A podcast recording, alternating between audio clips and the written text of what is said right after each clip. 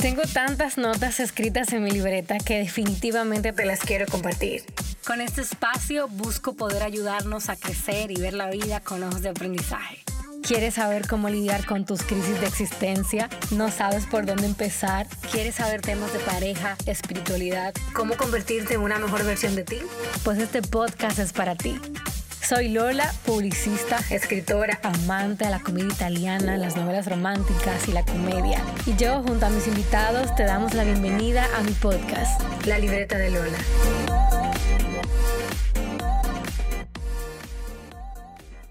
Bienvenidas y bienvenidos a la Libreta de Lola Podcast desde Expolit 2023, República Dominicana. Señores, dicen por ahí que la gloria postrera será mayor que la primera y yo creo que yo no puedo tener un mejor cierre de estos tres días que con esta mujer maravillosa que yo de verdad admiro mucho y respeto la labor tan valiente que hace. Conmigo está en, en este episodio bonus Omaira Álvarez, directora de Jucum. Hola, Omaira. Hola, Lola. ¿Cómo estás? Te bendiga. Muy feliz.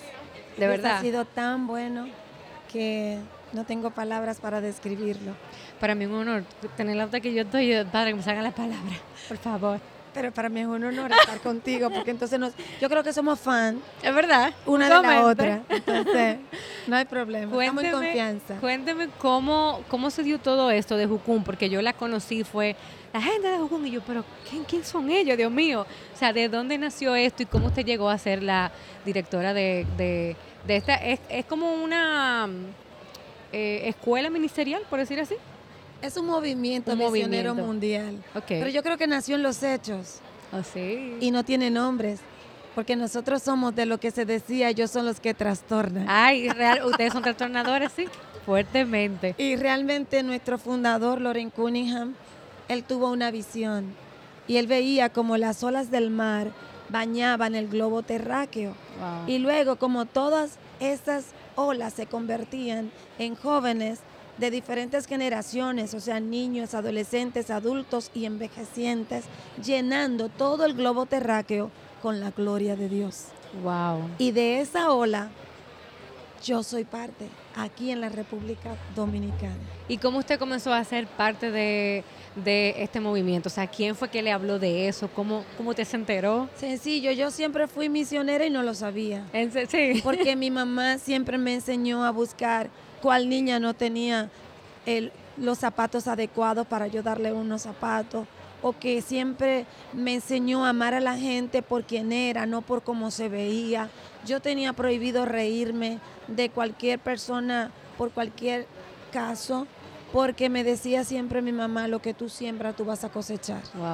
Y cuando comencé a tener más conocimiento de Dios, entendí que tenía que predicar el Evangelio, que hacer eh, operativos médicos y esas cosas. Pero un día, estando en una actividad de CODUE, del Consejo Dominicano de Unidad Evangélica, este señor como de 6'5, 6'6 de estatura, un, gringo, un Sí, viene y se acerca. Yo di una exposición de algo y él se acerca y me dice, Dios te ama y Jucum tiene un plan para tu vida.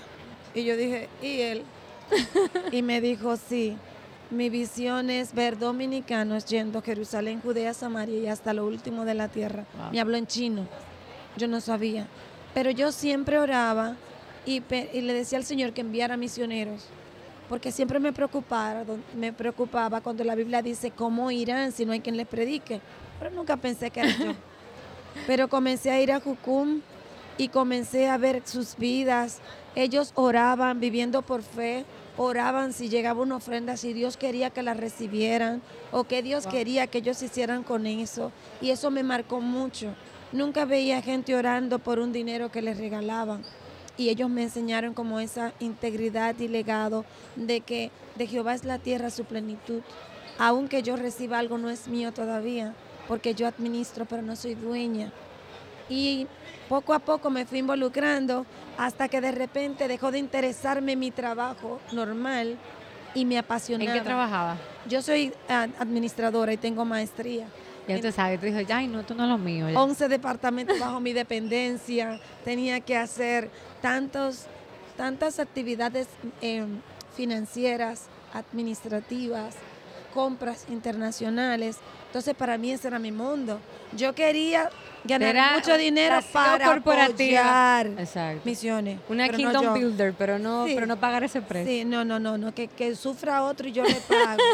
Usted le paga el sufrimiento, le, le pasa un wiper. Sí, y un día llorando en un tiempo de oración, le decía al Señor, Señor, manda obreros, manda obreros. Y literalmente sentí como el Espíritu Santo me dijo, tú eres la respuesta a tu oración. No es que yo mande, es que tú vayas. Y fue muy fuerte, Wow. lloré, fui ministrada que yo no podía ni hablar. Y entendí que es una respuesta de amor. Ser misionero no es una pérdida. Me molestaba que yo decía, pero si Dios me quería como misionera, ¿por qué estudiar tanto? Exacto. Bueno, porque yo no soy misionera, porque soy una fracasada que no tengo nada que hacer, Ay. sino que pudiendo hacer mis propios planes y cumplir mis propios sueños, Él en su infinita gracia me escogió para cumplir los de Él. Le tocó dejar de ser Saulo para convertirse en, en el Pablo que Dios quería que fuera. Así es, definitivamente, así es, y así fue, y así es hasta hoy. Sigo siendo voluntaria, sigo viviendo por fe, nadie me paga, pero Dios se ocupa de mí. Yo me ocupo de su obra y Él se ocupa. De las añadiduras. Así es. El reino primero y lo demás vendrá por añadidura. Y usted nació en una en un hogar cristiano y si no, como ya me dijo, ¿en qué, o sea, a qué edad o en qué momento de su vida usted tuvo como ese encuentro con Jesús que usted dijo, Jesús es la respuesta a mi vida, yo quiero servirle? Bueno, primero mi familia era muy devota, católica, apostólica y romana. Gracias, la mía Nunca también. lo entendí porque nunca nos dieron visa a Europa, pero es Yo- una pregunta que yo tenía Yo hasta clase de catequesis di. Bueno, yo fui la única de mi familia que no llegó a hacer eh, primera comunión, pero siempre estaban enfocados a María. Yo respeto todavía a María, la, la madre, La de madre, Jesús, claro que sí, yo también. pero entiendo que no me puede salvar. Y que no Entiendo. podemos, o sea, que el mismo Jesús dijo, yo soy el, el camino, nadie llega al Padre llega si no al. Padre si Entonces, no es por ¿por mí. qué le ponemos un atajo? Pero me preocupó que nunca, yo tenía muchos amigos, amiguitos, yo conocí a Jesús a los 10 años en la escuela, que sus padres eran evangélicos, pero ellos nunca me predicaron. Mm, Y eso fue muy fuerte para mí, porque entonces cuando yo escuché una guaguita anunciadora, mi mamá decía, el que pasa de curso puede pedir un regalo. Y cuando yo escuché la guaguita anunciadora, yo escuché lo más espiritual que puede escuchar una niña de 10 años. Yo no escuché a Jesús, Yo yo, no escuché con la bíblica. No, yo escuché que ellos dijeron que iban a dar muchos dulces. Así fue que yo lo oí como magnificado en mis oídos. Y yo le dije a mi mamá, te voy a salir barata este año. Déjame a la escuela bíblica de los evangélicos. ¿En que ellos me van a dar muchos dulces. Y fui. Y desde el primer día que comenzaron a explicarme que Jesús era el único salvador, que a él Dios le había dado la única potestad de hacer eso, que María sí era digna de, a- de Admiración de admiración, respeto. respeto y honra, es. pero jamás como una deidad, como una diosa, como alguien que me podía Es salvar. que eso es algo que viene de Roma y de los griegos. Claro. O sea, ellos simplemente querían transformar sus deidades al cristianismo para que lo que eran mundanos siguieran adorando a su deidad y que los cristianos pensaban que estaban adorando a sus santos. Porque al final es un sincretismo. Exacto. Es poner más de lo mismo que parece diferente, pero al final no hay diferencia. Exacto. Entonces sentí un deseo, pero realmente como mi familia era devota y en mi casa dijeron, aquí somos esto, yo tuve un poco de miedo. Pero cuando se terminó la escuela bíblica, que me fui de vacaciones, yo nunca pude levantar la mano. Por eso yo animo a los que trabajan con niños, que no se preocupen si alguien no levanta la mano. No se preocupen si ustedes no lo ven, que cierra sus ojos o baja la cabeza. El Espíritu Santo obra Amén. y obra con poder. Entonces cuando me fui de vacaciones, una mañana me levanté con este sentir de me voy a morir. ¿En serio? Pero, pero una cosa, 10 años, y sentí como llorar, como un vacío, un vacío existencial a los 10 años. Y yo dije, ay, el- la, la misionera dijo que si alguien se moría sin Cristo, se iba al infierno. Y yo dije, ay, si yo me muero sin Cristo, yo no me quiero ir para el infierno. Comencé a bailar, puse música, merengue, merengue, y comencé a bailar y a bailar. y, de- y me sentía llorando. Mi mamá decía que no se debía llorar sin una razón. Entonces, había una mata gordota de mango en el patio. Era en La Vega, una finca que tenían mis padres. Y yo me fui detrás de la mata y me escondí. Y me Para que la muerte no arrodillé. encontrara. Me arrodillé y le dije, Señor, si me muero hoy, yo no estoy lista. Ay, oh, Pero la pues. misionera dijo que yo podía orar la oración que ella hizo. Y yo le dije, te entrego mi vida, te entrego mi destino, Wow. todo lo que ella oró. Pero dije algo al final, pero si no me muero, te serviré por siempre. Se ató ahí mimito, se ató sin darse cuenta. ¿Y tú supiste? No, estamos aquí, Estamos dándolo aquí. todo. dándolo todo. Las veces que me he querido rendir, que me han pasado cosas con los evangélicos, que me han quitado hasta el sabor y que he dicho, pero tanto esfuerzo para qué. Me acuerdo de esa niña de 10 años que le dijo al Señor, pero si no me muero, te serviré por siempre y vuelvo a la cruz. Así que hasta el último respiro, esa promesa hay que cumplirla. Amén. ¿Ha sido alto el precio que ha tenido que pagar? Sí, ha sido un alto precio dejar carrera, dejar familia, dejar novio. Sí. Estaba a punto de casarme, pero el Señor me dijo que no era y no era, porque después se apartó. Quiero decirle a la gente que no hay que ser soltero para ser misionero. Eso no es verdad. Al contrario, hay una estadística que dice que un 80% de los hijos de misioneros son misioneros y un 80% de los hijos de pastores no quieren ser pastores. Wow. Y usted me preguntará, ¿por qué? Porque los pastores se van solos de viaje. A veces no Mm. están en el cumpleaños de sus hijos. A veces no están en Navidad o no están en los días especiales. Pero los misioneros hacen todo con sus hijos.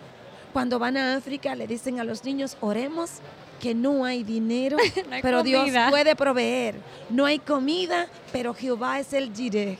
Y cuando Dios provee, esos niños celebran con lágrimas el poder de Dios. Wow, qué maravilla. Sí, maravilloso. Qué lindo. ¿Y qué, qué ha significado para usted dirigir Jucum? O sea, que se le haya entregado eso en sus manos. ¿Cuántos años tiene en, en este cargo? 23, en junio cumplo Casi nada, 24. Tres días. En junio cumplo 24. ¿Y qué ha significado caminar en la tierra, con los pies en la tierra y la mente en el cielo? Amén. Como que cada día yo reconozco que yo no soy la, yo soy la única directora local en Jucún Nacional. O Los sea, otros no son- hay, eh, eh, regionalmente no hay directores Jucum. no hay dominicanos. Ok. Yo soy la única dominicana. Hay una que es esposa del director, pero como al- Como no hay, representante solamente es usted. Entonces, pienso que tengo que cada día ser más chiquita para que Dios, yo menguar, para que Dios crezca. Amén. Pienso que soy una puerta de oportunidades y me siento, yo leí un libro de administración que no es cristiano, pero que me dio mucha perspectiva y es From Good to Great, como de lo bueno a lo A lo grandioso. Y eso habla de sentar a la gente en su don. Jamás poner a manejar a alguien que no sabe manejar en el guía de un autobús, pero tampoco poner a un chofer que no sabe de mecánica a arreglar el motor. Y eso es lo que yo hago. Dios me enseña el potencial de la gente y yo le enseño que todo lo pueden en Cristo que lo fortalece. Amén. Siempre estoy preguntando, yo no quiero solamente que la gente me ayude con los sueños que Dios me ha asignado, sino ser parte de sus sueños Así también. es. Así es. Eres comunicadora, pues ¿cómo voy a impulsarte a que logres lo más alto en la comunicación?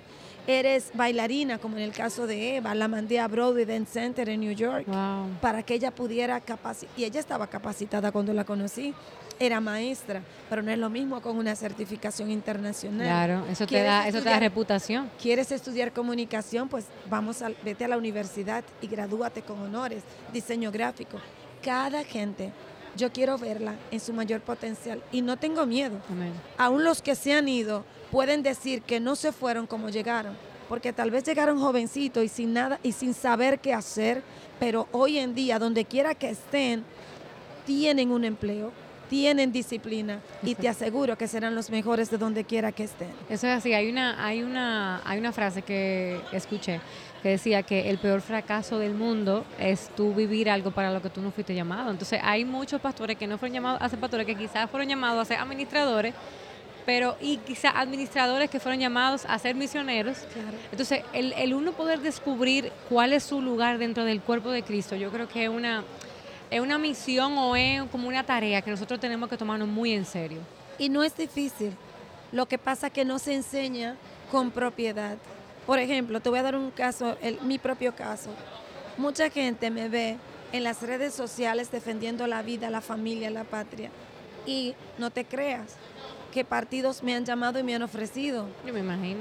Pero yo oré, yo pregunté al Señor, yo ayuné y hasta ahora no he tenido una respuesta de ser política, pero sí desde mi, sociedad civil, desde mi dominicanidad, desde mi plataforma, impulsar causas, confrontar y entrenar En base a la los verdad. que sí quieren ser entrenados en base a la verdad, porque la Biblia dice, y conoceréis la verdad, Y la verdad y la os- verdad os os hará libres. Entonces, como yo sé cuál es mi asignación, cuando la gente comienza a decir, no, tú nos representas, yo no necesito un partido para representar, Exacto. yo necesito cumplir mi asignación. Dios me dijo que yo era voz de los que no tenían voz. Voice for the voiceless. Amén. Eso me dijo Dios. Entonces, yo soy voz de los niños no nacidos, de los, de los nacidos, de los adolescentes, de las mujeres, diciéndole a las mujeres, cuidado con el feminismo. Hmm. Hay una línea muy fina, porque yo he visto incluso muchas, muchas cristianas que, que están un poco confundidas con eso y que dicen, yo soy una feminista cristiana, yo me quedo, o era una cosa o era la otra. Bueno, porque el pueblo perece por falta de conocimiento. Así. Y por eso estamos animando a que todo el que vaya a tomar una de estas causas realmente estudie, se prepare. Pero no puedes es- prepararte y estudiar algunas cosas hasta que no tienes cosmovisión bíblica y suma mucho conocimiento. Por eso es que en Jucún creemos en que conocer a Dios y darlo a conocer es nuestro primer mandato. Es como dicen, amar a Jesús y amar a la gente. Claro. Y después que tú ya conoces a Jesús, Dios te bendiga, conoces el Evangelio de ambas manos. Con una te ocupas de darle el pan de salvación, pero con otra te ocupas de abrir sus ojos y también de alimentarlo, ayudarlo en sus necesidades. Porque definitivamente, si yo no vivo por la verdad, yo no voy a poder enseñar la verdad. Y creo que también, exactamente, no vivir la verdad y, y mostrar verdad en tu camino, coherencia. Claro. Porque también es muy fácil tú hablar de lo que tú sabes, pero al final ministramos de lo que somos. En Apocalipsis dice que lo que vencieron al enemigo de las almas, los, vencieron por tres cosas. Una, la sangre del cordero. Sin derramamiento de sangre no hay remisión de pecado, por Sin eso se necesitó la sangre de Cristo. Y él no vino como león, él vino como cordero. Así es. Pero lo segundo, la palabra del testimonio. Si lo que yo digo y lo que yo hago no coincide, no solamente soy incoherente, soy Exacto. mentirosa. Exacto. Y lo mentiroso dice la palabra No que hereda. al reino. Pero lo tercero es lo que yo quiero enseñarle a todos mis hermanos en Cristo por haber despreciado sus vidas hasta la muerte. Despreciar no es odiar, es amar menos. Es nosotros amar menos las finanzas que a Jesús. Amén. Es nosotros amar menos la posición que a Jesús. Es nosotros entregarnos completamente. Dice la palabra en Filipenses 2 que Él no estimó el ser igual a Dios como cosa que aferrarse. Si Él no lo estimó, ¿por qué yo estimo mi carrera antes de entregarme a Jesús? Wow. ¿Por qué yo estimo mi matrimonio antes de entregarme a Jesús? Amén. Las que son casadas no tienen opción. No me diga que Dios te dijo que deje ese hombre. Las que son casadas. Tire para adelante. Tire para adelante y sea virtuosa. Hable menos y haga más. Exacto. Pero las que no somos casadas, dejémoslo en la mano del Señor. No tengo que promoverme, tengo que obedecer a Cristo. Porque si yo me deleito en Él, Él cumple las peticiones de mi corazón. En su tiempo. y su, tiempo. no es nuestro tiempo. Y es Kairos, es perfecto. El Kairos es donde dentro del Cronos se produce una fe tan tangible que abre un marco, un marco, perdón, y lo hace posible en ese momento. Eso es lo que hace el Kairos. Exacto. Es el tiempo perfecto que rompe el Cronos y te da el cumplimiento. Qué lindo que usted tocó este tema de, estar, ser una voz en eh, diferentes causas sociales eh, aquí en nuestro país. Y justamente ese, es un tema que a mí, me, que por lo que yo más la admiro a usted, de verdad. Porque de verdad eh, hay que tener mucha valentía y mucha identidad de quién somos en Dios para hacerle frente a esas voces mentirosas que quieren venir a implantar cosas que no son lo que Dios ha dicho sobre sus hijos y sobre sus naciones. Entonces, eh, ¿qué fue lo que despertó en usted como esa, esa, ese fuego, esa hambre o ese pique de querer pararse y no ser una, una más?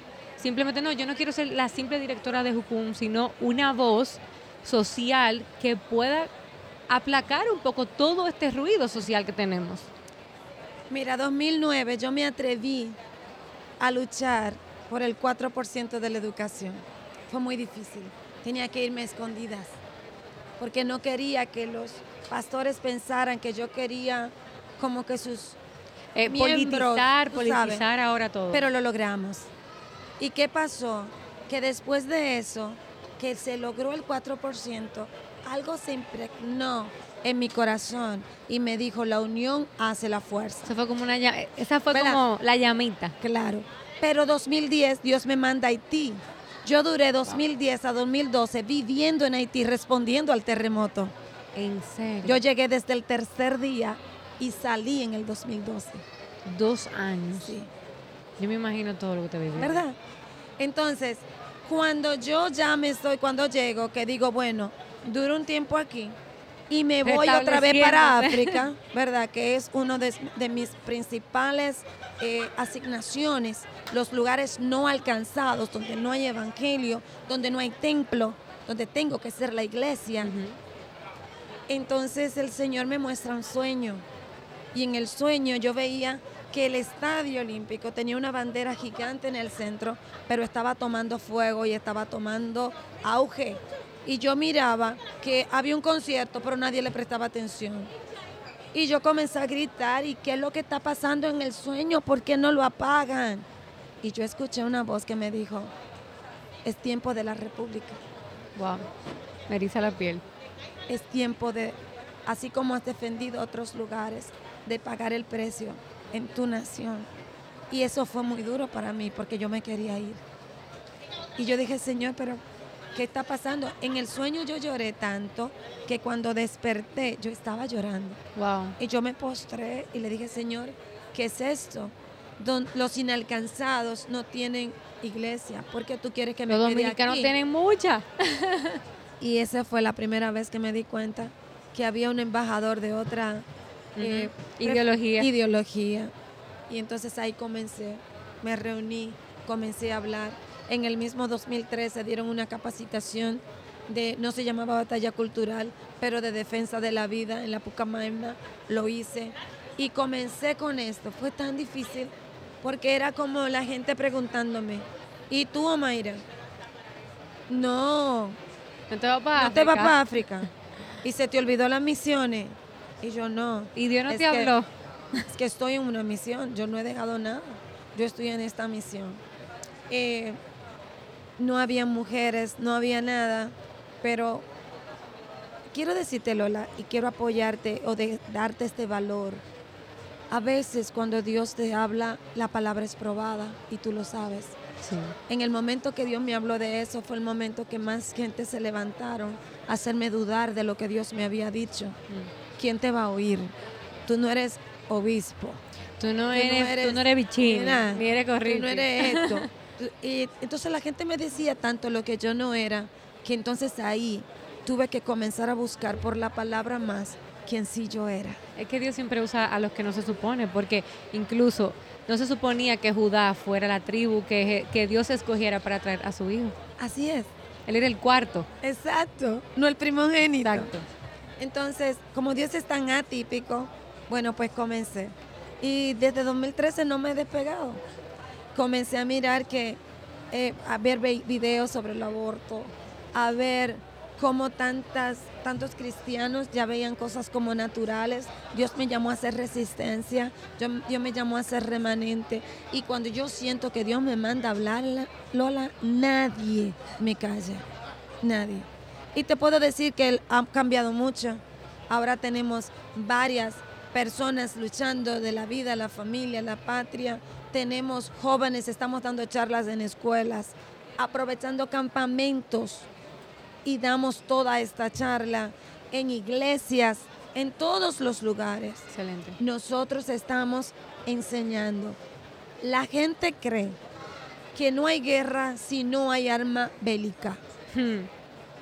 Pero esta batalla es ideológica y Dios me la mostró en Daniel. Ay, yo amo a Daniel. Ese libro me encanta. Cuando Daniel dice que cuando él oró, Dios lo escuchó. Exacto. Pero en el segundo cielo Se, se opusieron. hubo una oposición y vino el arcángel. Pero el arcángel dijo algo interesante. Dijo, me voy a terminar Un con el pleito que dejé". príncipe de Persia, que es la fuerza.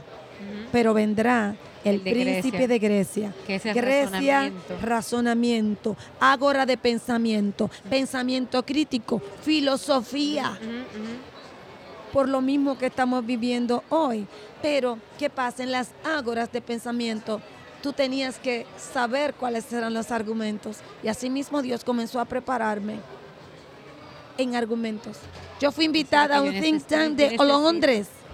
Wow. De la nada Yo estoy recibí. loca por ir a Londres. Oye, yo fui y fui encantada. Y té. De la nada.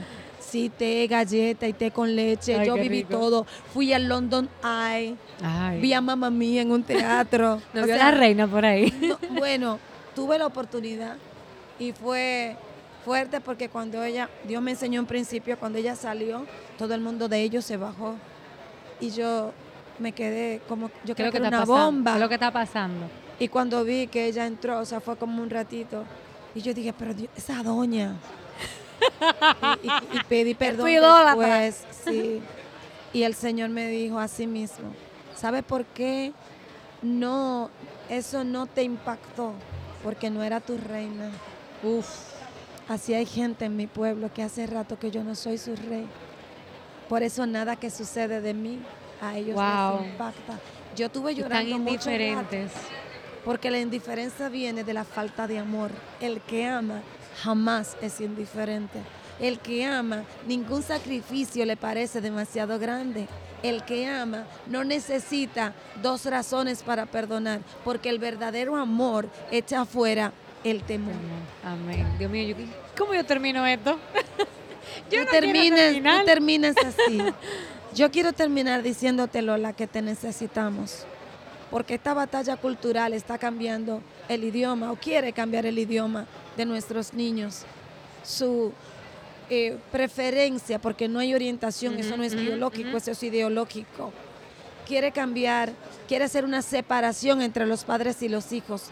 Cada vez los hijos respetan menos a los padres porque lo ven como los que no estudiaron, porque son las ágoras de pensamiento. Ellos sí saben manejar un Herramientas. celular, herramientas, lo digital, pero los padres no.